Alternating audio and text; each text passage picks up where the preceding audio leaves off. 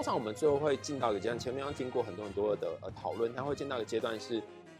呃，你希望过去的这个伤害如何影响现在的你？真性蛮有趣的，就是他可以一直抱着这个仇恨生活，但是这个仇恨抱着他生活，可以是像我们前面讲往正面的地方，过往去伤害别人的地方。他希你希望他会怎么影响你生活？他们通常就会列出几个，我希望那个人怎么样啊，或是我希望我可以如何如何。他们列出几个方案，再跟他讨论哪个是比较可行，不是让他活在那个过往的创伤里面，而是带着这个创伤，然后去过一个新的生活。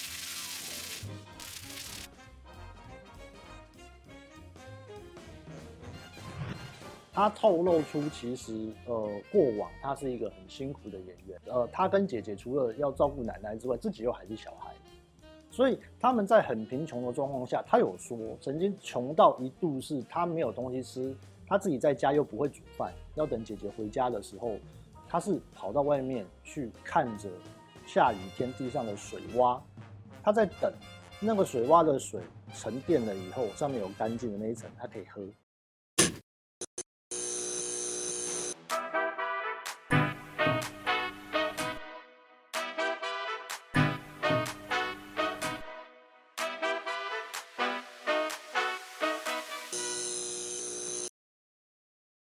欢迎收看《Talk 一杯》，我是主持人郑伟博。近年呢，在 Netflix 这个平台上面，应该有一部大家会毋庸置疑、没有疑问、现象级的神剧，就是《黑暗荣耀》。它在第二部上线的当晚，甚至造成了宕机。今天我们邀请到两位专家来到现场，跟大家好好深入的解析，以及去不管是从心理学层面，然后或者说在韩国影视圈所造成的产业影响，可以好好的来聊一下。来，我们来先欢迎，就是我们的韩国影剧达人 Eason。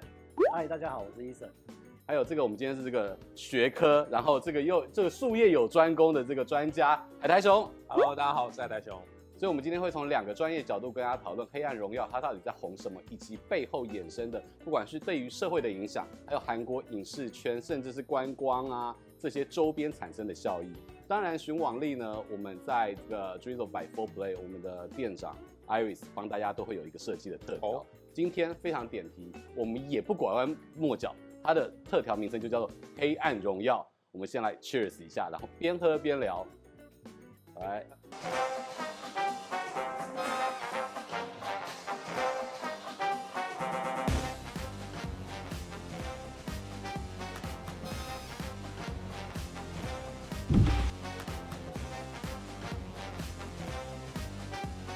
今天做的这杯调饮叫做《黑暗荣耀》，是为了《黑暗荣耀》剧评所设计的一款调饮。它里面的成分有接骨木花糖浆、白葡萄汁，还有姜汁气泡水。那接骨木花糖浆会带带一点木木的花香味，还有白葡萄汁的果香，最后带一点姜味的辛辣感。然后我们会用火龙果干做渲染颜色下去，它代表血的颜色。这个你们要压一下，可以看到它在这个纯净的这个基底当中染出了血血色般的这种味力华丽，对体耶。对，来喝一下。不知为何，刚刚压下去的瞬间，我想到了师战朝鲜。师战朝鲜吗？那你走路会开始变这个样子，喝了之后会开始变。对对。好，我们先跟大家介绍一下，好，Eason 你讲一下吧。就这个《黑暗荣耀》，其实。他从一个霸凌的事件，然后整个剧情到了第二部，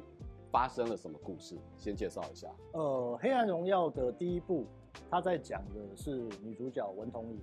她因为在高中的时候遇到了同学之间很严重的霸凌，所以导致她的整个人生跌落谷底。那她本来是想要寻死，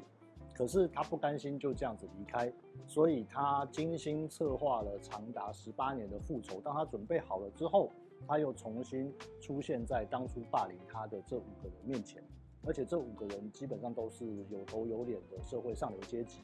然后开始展开他一系列精心的复仇。那在这部剧之所以为什么会那么的热门的原因，就是因为像我刚刚说的，文同莹他是被上流阶层的人霸凌，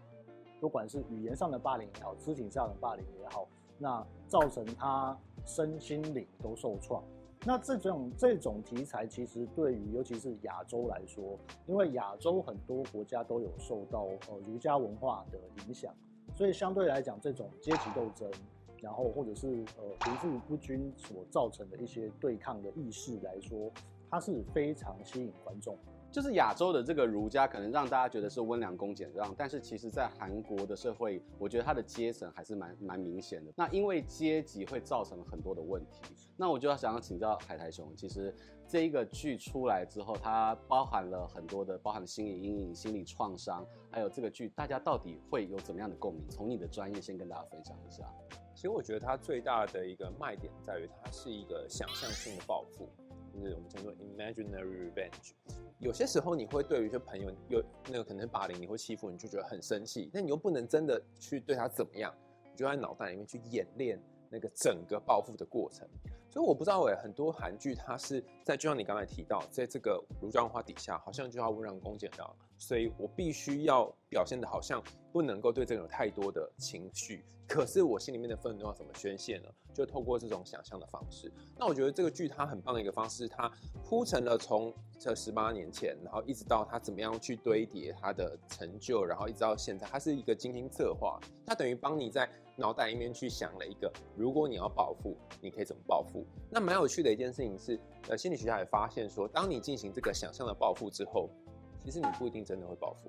你你真那是自我疗愈吗？还是你要走完这个过程，心里才会那个缺口得以去抚平？比方说，我不知道大家有没有一种经验是说，朋友跟你说，你你不要去给我欺负那个同学哦，你不要去打他哦，或是你不要给我去他家怎样怎样，不要传讯息骚扰他哦。如果家人越跟你讲这件事情，就越，越要，就对，就越想要。为什么哈？就人都会有一种逆反心态。可是当你跟他花一点时间去 check 这件事啊，你要怎么做啊？你跟他聊一阵之后。他最后就会自己想，会自己冒出来说：“我觉得他这样也很可怜，或者我可能觉得这样也不太好啊。”所以你跟他一起走完整个暴富计划之后，他不一定会真的去做，所以反而是不要压抑那个他想要暴富的愤怒。所以那是一个就像大禹治水，你需要疏通的疗程，但是不能够只是逐堤防，不然溃堤它的反作用力会更大。没错，那我也蛮好奇的，就是。依照你过去的，不管是这个辅导的经验里也好，或者在学理上面、实务上面，真的是被霸凌的这些在青春期的这一些个案，他要怎么样走出来？哎、欸，我我蛮常听到的一个走出来的方法，就是大多数大概呃，我们台湾有卫生卫生相关单位有做过调查，就是一个成年人他活到可能三四十岁，曾经一生有看过，不论他是经历的，或是他是霸凌别人。或是目睹的这些的比例，只要有就是活到这个岁数，大概是七成左右，所以很多哎、欸，每三个人，对，几乎每三个人就有两个人，你这辈子一定经历过霸凌。那他们怎么是面怎么面对这些霸凌？如果他之前自己是受害者的话，最常见的一种状况就是他会试图在某个地方、某个领域想要碾压那个原先霸凌他的人，他希望他成就比他高。然后我最常听他们讲的话就是，有一天你就不要来求我。然后用这种心理上面的战胜，然后来让当年那个义愤填膺的自己可以得到一种形式安抚，这是最常见的。可是也有人会，这个是发展比较好的路线，有人就开始进入内卷。就是、我我先问一下，这种发展比较好的路线，我称之为积极正向的人生的助力。这样的 case 多吗？比例多吗？我觉得会出现在台面上面的会比较多，然后呃很多就是下面黑数的，可能他就没有办法让大家知道。那甚至说你会看到有些人感感觉光线光鲜亮丽很成功，可他私底下却有很多的忧郁，有很多的情绪，所以他有一部分是没被大家看到。那另外一种人，我们会说他是一个避免型的动机，他会很害怕自己做什么事情又会碍到别人。很害怕，如果自己没有表现好，然后会看他没有，所以这些种种的害怕就会占据他的脑袋，他没有办法好好做事。在你过去的经验啊，如果发生遇到像宋慧乔饰演的女主角的这种被霸凌的案例的时候，你会怎么去分析跟引导下一步去帮助他走出来？我我之前有遇过一个小朋友，那个时候我朋友非常年轻吧，他刚出道，然后呃就是。因为我自己小时候有被霸凌的经验，你你被霸凌的经验是发生发生怎么样的一个？因为那时候很胖，就是小时候很胖，体重跟现在一样，但是身高走现在一半，你可以想象把我整个人折起来这样。然后呃，就同学都说你很像那个哆啦 A 梦们，小时候看那个卡通哆啦 A 梦。我的年代叫做小叮当，对，小叮 当。好对，然后我就被大家同学嘲笑嘛。那就有一天我就走到那个天台上，然后就看到下面有人在呃操场上跑步，就跑很多在学校对在跑。然后我就想说，嗯，从这边跳下去，应该好像不错吧，可以结束这些所有的痛苦。小学的时候还，是小学小学五六年级吧，这是小学五六年级就有这种想法。但我们那年代有一个新闻，我不知道 Weber 记不记得，就是说那个卖肉粽的。这虽然是个不就是伤心的案例，但是压死熊霸掌这件事情确实是造成社会一个很大的社会案件跟讨论。对，然后我记得我那时候我妈就说：“你看我们这个文化很特别，就说你如果呃要做事情，不要害到别人哦，就拿那个新闻给我看。”所以我就想说，我如果从这跳下去，下面再练大队接力。我如果压死那个在练大队接，因为我很胖，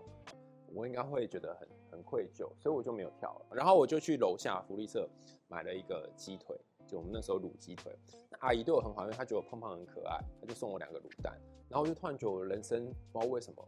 点亮了。就很开心。福利社的阿姨，你知道你拯救了一个曾经受伤的宛如哆啦 A 梦般的少年吗？对他，他可能现在还是不知道。然后我就拿那一根鸡腿跟两个卤蛋，然后吃一吃。他给你一百分呢。小时候不是说一个鸡腿两个蛋是一百分？他说你是一百分这样啊，吃吃就很开心，然后就忘记。其实很多在那个生死边缘的人，我现在想起来，好像我身边很多朋友是这样。你在那个边缘，你只要稍微分心一下去做别的事，你就会忘记那个感觉了。你需要转移注意力。我那个学生也是这样啊，他就跑来，然后就跟我说他在学校被同学欺负，然后我那时候很忙，在做一些别的事情，我就很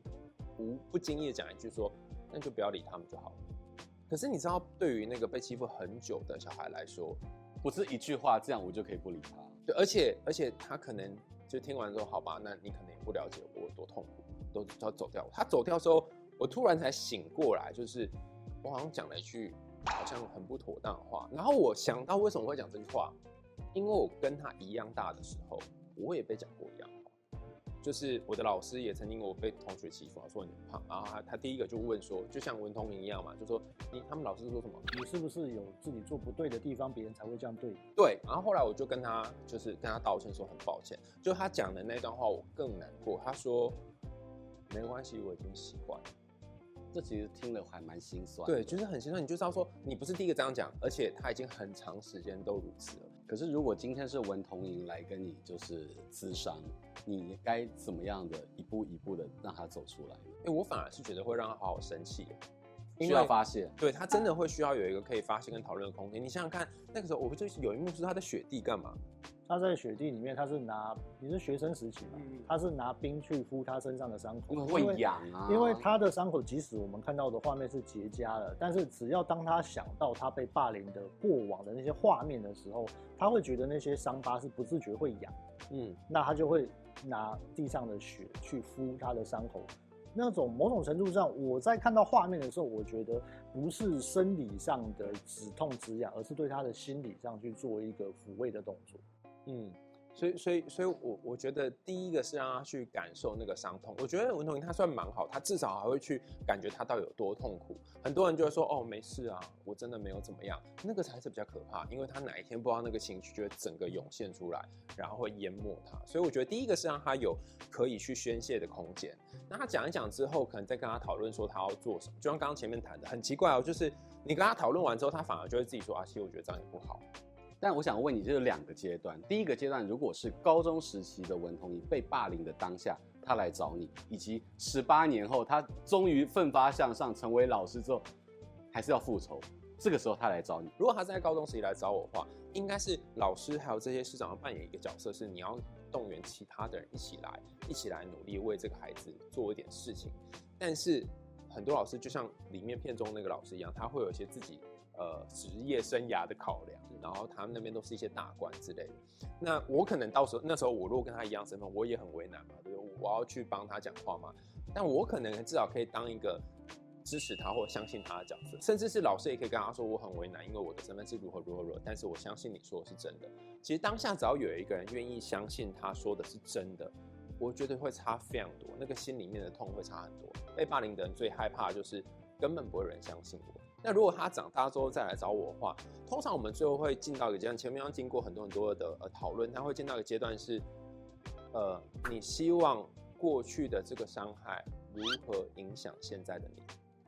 真心蛮有趣的，就是他可以一直抱着这个仇恨生活，但是这个仇恨抱着他生活，可以是像我们前面讲往正面的地方，或往去伤害别人的地方。他希你希望他会怎么影响你的生活？他们通常就会列出几个，我希望那个人怎么样啊，或是我希望我可以如何如何。他们列出几个方案，再跟他讨论哪个是比较可行的。所以，呃，不是让他活在那个过往的创伤里面，而是带着这个创伤，然后去过一个新的生活。我觉得他需要透过抽丝剥茧，慢慢的，可能在扒开伤疤跟结痂的过程当中，你会很痛，但是你要清创，你清创完之后，你可能才可以真的完整的愈合。那回过到韩国影视圈好了，《黑暗荣耀》它又是另外一种韩剧之光，它造成了不管是在当地它拍摄很多成为新的观光景点，然然后又让 Netflix 又创了一个新高，甚至在不同的区域都产生了一些新的效益跟流量。Eason 先跟大家分享。这个剧在韩国的影视圈发生了什么重大的影响？这一部剧，呃，在韩国的演艺圈要说有什么重大的影响，其实是出现在比较有趣的部分，就是比如说，呃，像在剧中饰演贤正的先生的演员，他叫郑兴一。郑兴一他这个剧名是何杜林嘛？对，他在剧里面的角色名字叫何杜林。那他本名是郑兴一。郑兴一这个演员其实他已经出道很久了。他虽然一开始是音乐剧演员，但当他跨足到戏剧圈以后，他已经出道很久了。大家可能对他的脸会有印象，可是名字不太会记得。但通常大家会有一个印象是会说：“哎、欸，这个演员长得有点像刘在熙。”啊，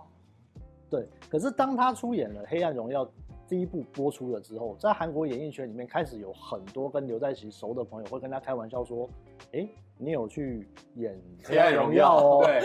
对，甚至是到后面这个郑兴一的戏份越来越多的时候，有人会跟刘在熙说：“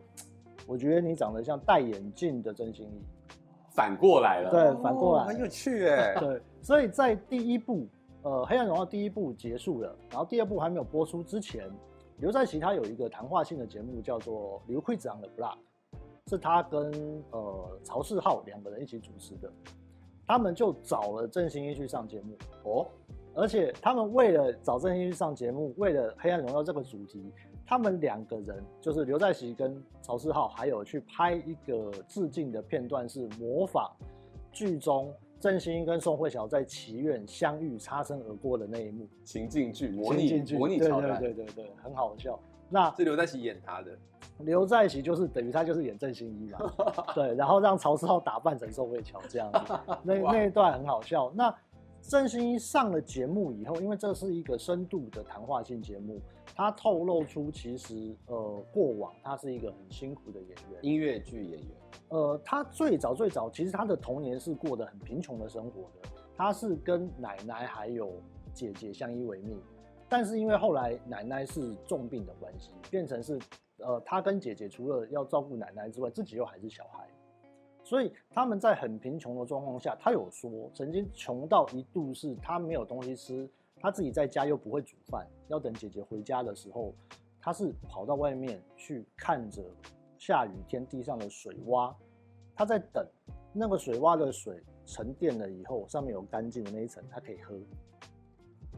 他是穷到这个程度，连水都没有办法，就是他只能够喝水充饥，因为可能家里面没有食物，又或者是家里面的食物他不知道怎么样把它料理成能吃的状态，他必须要等姐姐回家，所以真的是苦过来。他很他很苦，然后再加上是等于他姐姐是姐姐帮他把他带大的，那把他带大了以后呢，他自己在演员这一行，其实尤其是音乐剧演员，收入也没有很丰厚。所以一直是等到他演的《黑暗荣耀》开始大红了以后，他才觉得他自己对于家里、对于姐姐有一个交代。他终他终于不用再抱持着那种战战兢兢的觉得说，我是不是该换个跑道？我是不是该换一个职业？我是不是该呃认真的去找一个稳定的收入来源，不要再拖累姐姐？对，所以。他的这一番分享，他的故事以后，其实启发了很多韩国演艺圈跟他很类似的，就是呃，可能过来的，可能是苦过来的，又或者是说，呃，一直以来是抱持着演员梦想，他是凭意志力在支撑他的整个职业生涯的这些演员。因为呃，其实呃，两位如果有看《机智医生生活》，甜美都就是对，甜美都其实也是类似的状况，只是甜美都它本来在音乐剧圈它就很偏后期对。但是相对来讲，因为呃韩国的音乐剧圈还或者是一些话剧剧场圈的演员其实非常多，那有很多演员其实都是过着可能领着很低微的酬劳，或者是说可能呃不不不确定什么时候能够有正常的收入的这种状态的生活。有很多演员是这样，所以郑兴一成功的例子也给了这些演员们一个很大的支撑的动力。那《黑暗荣耀》就像呃伟博哥刚刚说的，这一出剧它其实不只是在呃韩国本地有造成影响，它其实在很多国家有造成不同的风潮。像举例来讲，《黑暗荣耀》这一部剧第一部播出了以后，它其实影响最深远的国家是泰国哦。这一出在播出了以后。泰国的很多的民众开始会在网络社群上面、SNS 上面，他们会呃，比如说在推特上面发文，他们会 hashtag 写 The Glory Thai。那会有这样子 hashtag 的标签的文章内容，通常都是发文者他自身被霸凌的经验，或者是他曾经亲眼目睹过哪一些被霸凌的事情。对，那呃这一件事情开始慢慢慢慢变成一个风潮了以后。也开始影响到泰国的演艺圈，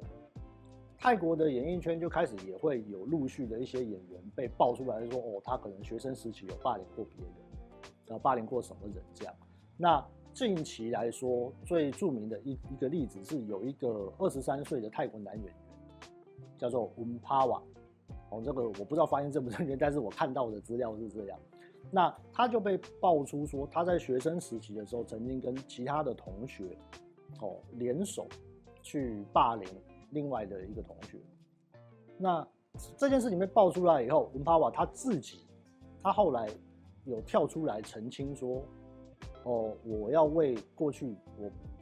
这个同学曾经做错的事情。”他因为他的说法，他的道歉文的内容有一点微妙。他的说法是因为我年轻的时候不懂事，所以我曾经跟其他的同学对这个被害者。呃，开了一些很不恰当的玩笑，那因为这样子，所以我被当时的老师训斥，那甚至也有把父母找来学校跟这个同学道歉。哦，那既然现在这个事情，呃，如果当事人还记得的话，我还是想要再诚心的跟他道歉，而且我一辈子不会原谅自己。就这一类的这样子的说法，最开始就是曾经呃，就是社会公司、名人、演员、KOL 有一些黑历史会被挖出来，开始被挖出来。但，但现在最火热的话题是导演自己本身曾经霸凌过，嗯，就是其他人的黑历史也被挖出来。导演跟大家讲一下深入的。导演这个是最新的进度是，